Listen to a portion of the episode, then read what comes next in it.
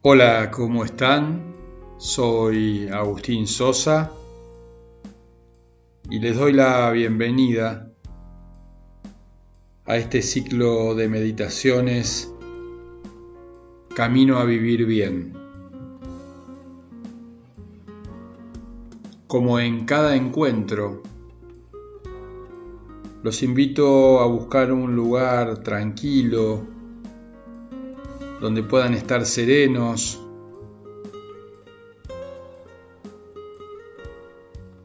donde puedan volver lenta su respiración,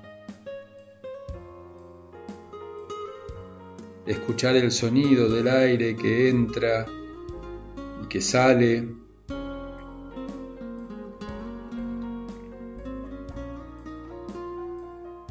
y disponerse a compartir estos minutos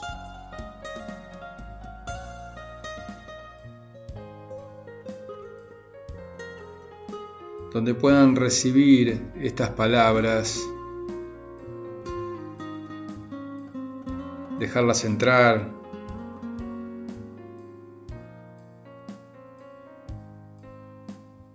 escuchar con todo el cuerpo.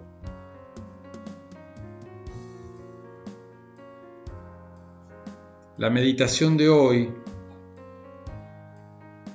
tiene que ver con los malos hábitos esos que instalamos en nuestra vida.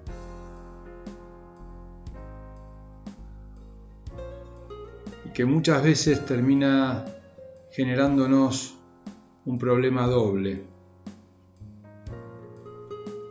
Por un lado, están las razones de su origen, el trauma, el conflicto, la forma de educación, alguna búsqueda Si bien es sumamente importante a la hora de mejorar o sanar la relación con esa sustancia, actividad o persona, descubrir las razones más profundas, los miedos, angustias o broncas que acompañan esa conducta y qué motiva esa manera de encontrar placer que termina siendo autodestructiva. También sucede que alrededor de ese comportamiento, donde se va gestando una relación de dependencia, se despliega una particular forma de vida de acuerdo a ese mal hábito. Pongamos por ejemplo el vínculo con la comida o con el cuerpo.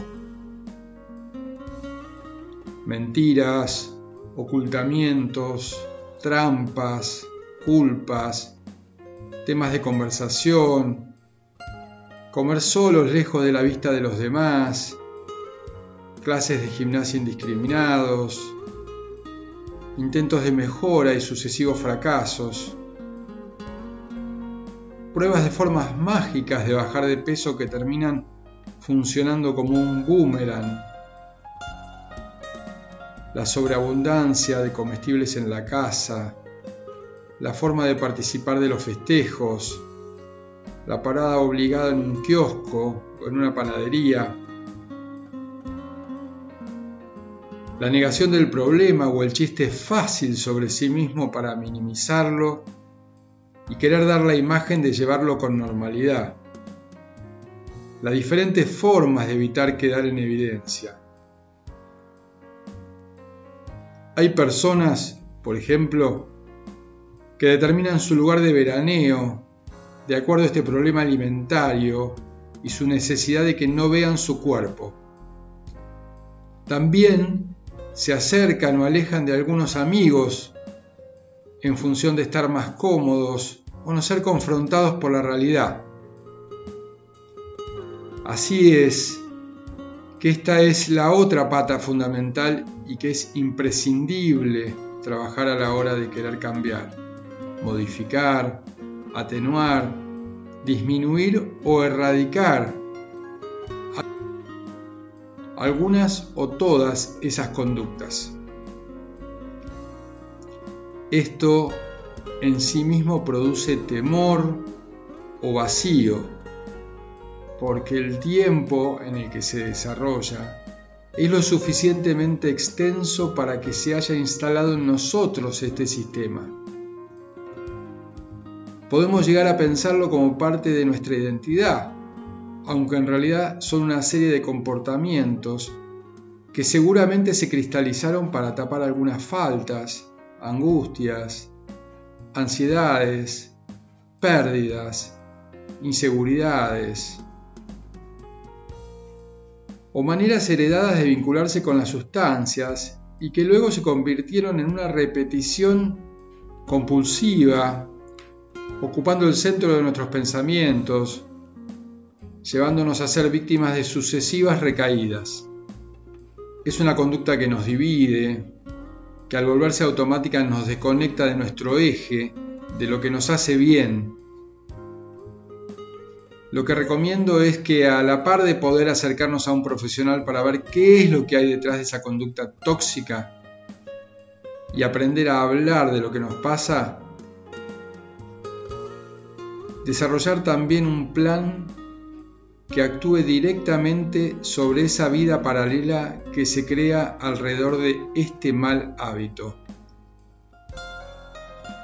Este trabajo es necesario que sea día a día, a conciencia. Acompañarse por un grupo de pares que viven lo mismo puede ser muy positivo ya que la fuerza del conjunto es normalmente motivadora. En esos grupos habitualmente existe un plan de acción en relación al peso y la alimentación. El objetivo es el cambio de vida, la elección de una forma sana, duradera en el tiempo, que permita vivir libres y en paz. Esos cambios llevan tiempo y es necesario tener paciencia para realizarlos. Lo anteriormente dicho es aplicable para todos los malos hábitos. En ellos, la tentación es un actor principal. Es necesario ser consciente de estar alejados de ella, no mentirse y mantenerse atentos.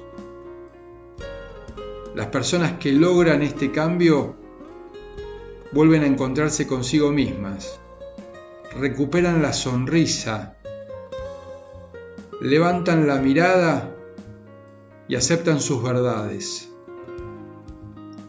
Es realmente un camino hacia la independencia.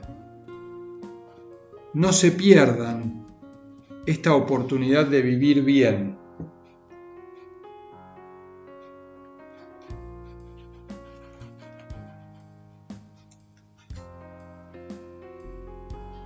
Me siento identificado con este artículo. Puedo conectarlo con mi mal hábito, el que sea una actividad, una relación tóxica, la mentira, mi compulsión al trabajo, a pensar más en los demás que en mí mismo. ¿Qué hábito quiero cambiar? ¿Qué sentimiento me provoca vivir de esta manera? ¿En qué áreas de mi vida me afecta? Busco anotar en un papel todo lo que esta reflexión me provoca. Las palabras que me resuenan para tenerlo presente. Esta semana me propongo pedir ayuda. hablar de lo que me pasa, no dejarlo encerrado dentro mío. Animémonos a cambiar.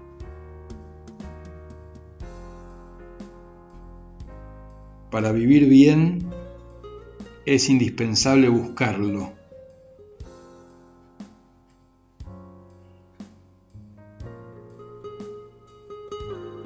Y dejar de estar con los ojos vendados. Les dejo un saludo y los espero en la próxima meditación.